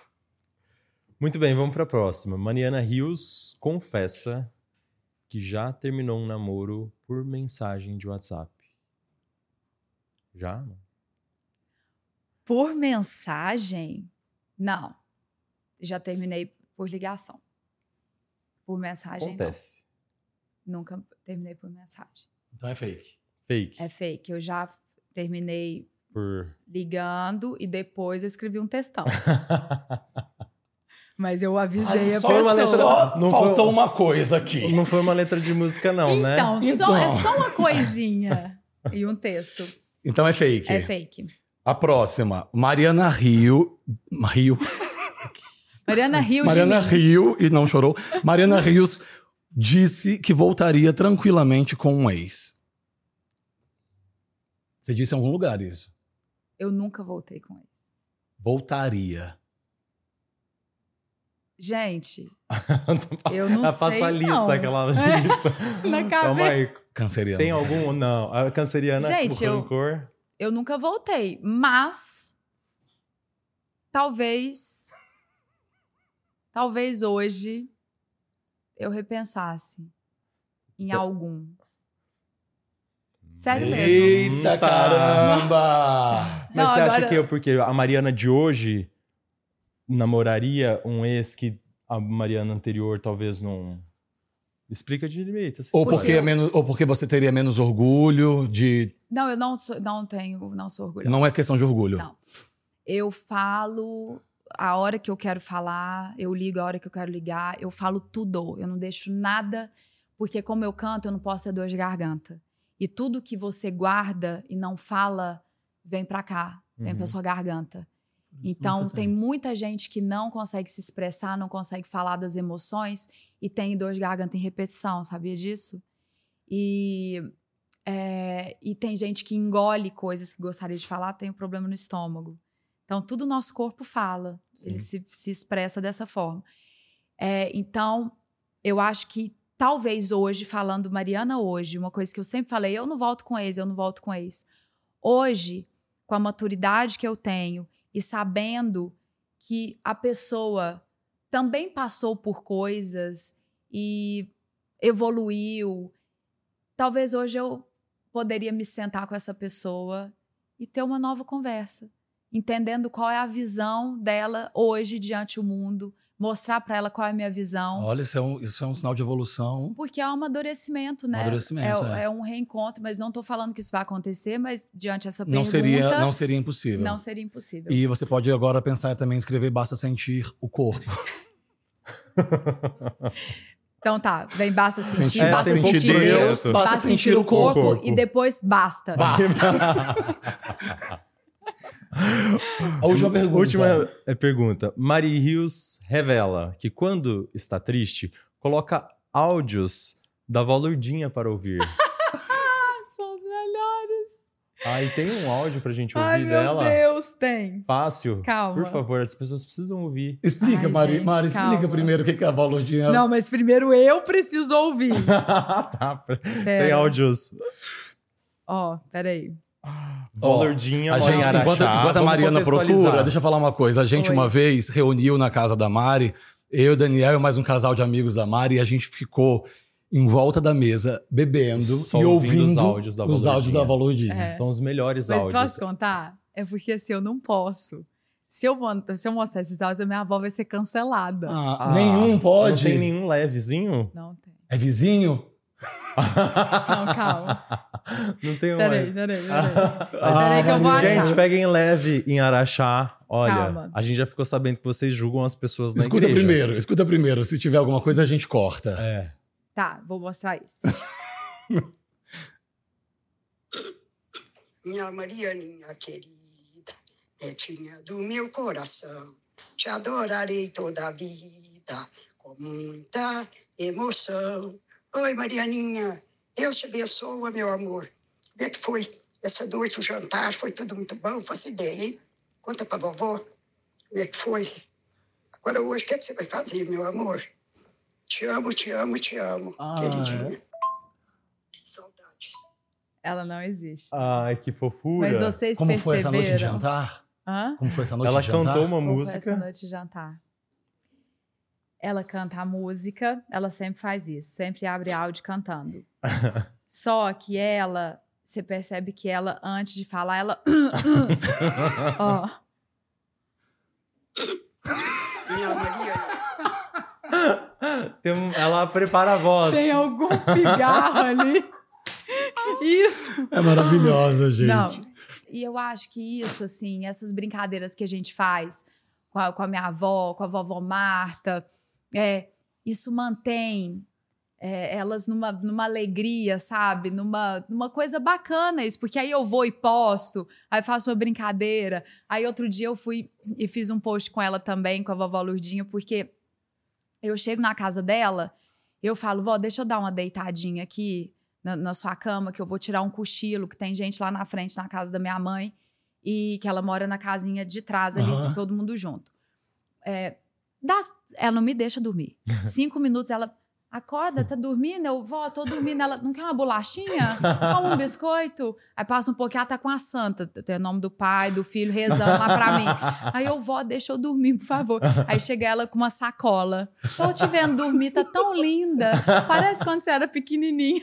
Oh, meu Deus. Então, assim, tem muita coisa engraçada. Aí eu, vó, vamos fazer isso, vamos representar isso agora, que a senhora acabou de fazer, e vamos fazer um post.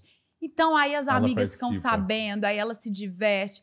Isso é muito legal, assim, mantém elas sempre, as duas sempre ativas, assim. Então, eu faço, eu pinto e bordo com elas. Eu ligo passando trote, faço que elas ganha, falo que elas ganharam na Mega Sena, que o lugar que elas foram comprar a, a geladeira tava com promoção, ela ganhou um carro, aí fica tudo feliz. Eu, vó, sou eu. Sério? Eu ligo, Dona Marta, tudo bem? Aqui é do Magazine Luiza. Dona Marta, a senhora não teve no Magazine Luiza? Porque aí meu pai me conta. Ah, Ó, sua avó teve agora, sei lá, no Ponto Comprou a Frio. geladeira. É, sua avó tava nas casas Bahia. Eu, Dona Marta, comprou geladeira, ganhou um carro. Ela, mentira! Eu, ganhou o carro, Dona Marta, pode ir buscar seu carro. Não acredito, que carro! Sério, e elas acreditam. Elas acreditam. Minha avó sempre gente, faz uma É uma delícia fezinha. ter vó, né? Eu ligo e falo, é Marta. É a maior saudade. É. Lurdinha, Lurdinha, quem que fala é da Central de Atendimento da Lotérica. Lurdinha, você acaba de ganhar na Mega Sena. Aí ela, não acredito! E elas caem, né? Elas caem todas. Cada dia eu faço uma voz diferente. É muito incrível, Ai, vó, né? É maravilhoso. Muito bem, temos que finalizar, fi- infelizmente. A Ariana não fala nada. Mas foi. que delícia. Mari. Ai, gente, que delícia conversar. A gente podia abrir Muito um obri- drink e continuar. Ô, Mari, é, eu acho que hoje a gente teve uma, uma pequena amostra, assim, de quem é você sempre. Porque eu te conheço há não sei quantos anos. Uns 12, 13, 14, Não, talvez. tem muito tempo. Acho que mais, Você né? me conhece desde os meus 24 anos. 13 anos. 13 anos. E hoje eu descobri várias coisas de você que eu não sabia. Ontem, é, lendo sobre você, eu descobri várias coisas que eu não sabia. E eu sei muito sobre você. E eu acho que você é, é isso, assim. Eu queria que as pessoas tivessem. Se bem que eu não queria, não, porque senão ia ficar mais difícil ainda de, de ter os nossos momentos. Mas eu queria que as pessoas é, tivessem um pouquinho, assim, de uma Mariana Rios perto dela, sabe? Porque você é sempre. é, toda vez que você sai, toda vez que você sai de um lugar ou que você vai embora, todo mundo sempre fala: Nossa, como ela é linda, é normal, mas como ela é incrível, como ela é bacana, como, Como que o ambiente é leve, com como a ela, gente é. aprende, como a gente dá risada. É só coisa positiva que vem de você. Eu nunca vi você falando mal de alguém. Óbvio que a gente tem nossas fofocas, até porque nós somos humanos e quem falar que não tem tá mentindo. Então a gente faz as nossas fofoquinhas sim, como grande, grandes amigos que somos, mas eu nunca ouvi ou presenciei você abrir a sua boca pra falar mal de alguém ou pra, enfim, é, dar um, é, fa- falar é, é, mal de uma Exato. pessoa que tivesse perto da gente. Queria demais agradecer, dizer que é uma honra pra mim, e pro Daniel ter você como amigos. Ai, Muito obrigado, viu? A gente te admira muito Obrigada. e ficamos muito felizes. Eu tenho certeza que quem nos acompanhou, quem nos ouviu, nos assistiu, está admirando você mais e mais do que já admirava. Eu que agradeço. Vocês sabem que vocês ocupam um espaço enorme no meu coração, no meu dia a dia, porque não só quando a gente está junto, mas tudo que eu acompanho de vocês dois. Fico muito feliz com esse convite, porque eu queria muito estar sentadinha aqui nessa poltrona, nessa sala de espera, que eu sento quando eu venho me consultar com Dani. Então, eu desejo mais e mais sucesso para vocês, como Nossa. pessoas individuais e como casal, porque é um dos casais mais incríveis que eu conheço. E muito obrigada. Obrigado. Tudo. Você enriqueceu muito o nosso programa, só que tem uma coisa: quem vem aqui tem que vir de seis em seis meses. Das novas temporadas. Tem que vir sempre. É. É, e aí a gente assuntos, vai. Aí de repente, na próxima, eu não conversaria com eles. Obrigado, Mari. Obrigado, Mari. Muito sucesso. Pra vocês também. Obrigado a todos vocês que nos acompanharam. Obrigada, gente. Beijo enorme. Beijo, ó. Até a sala próxima. de espera. Tchau, tchau.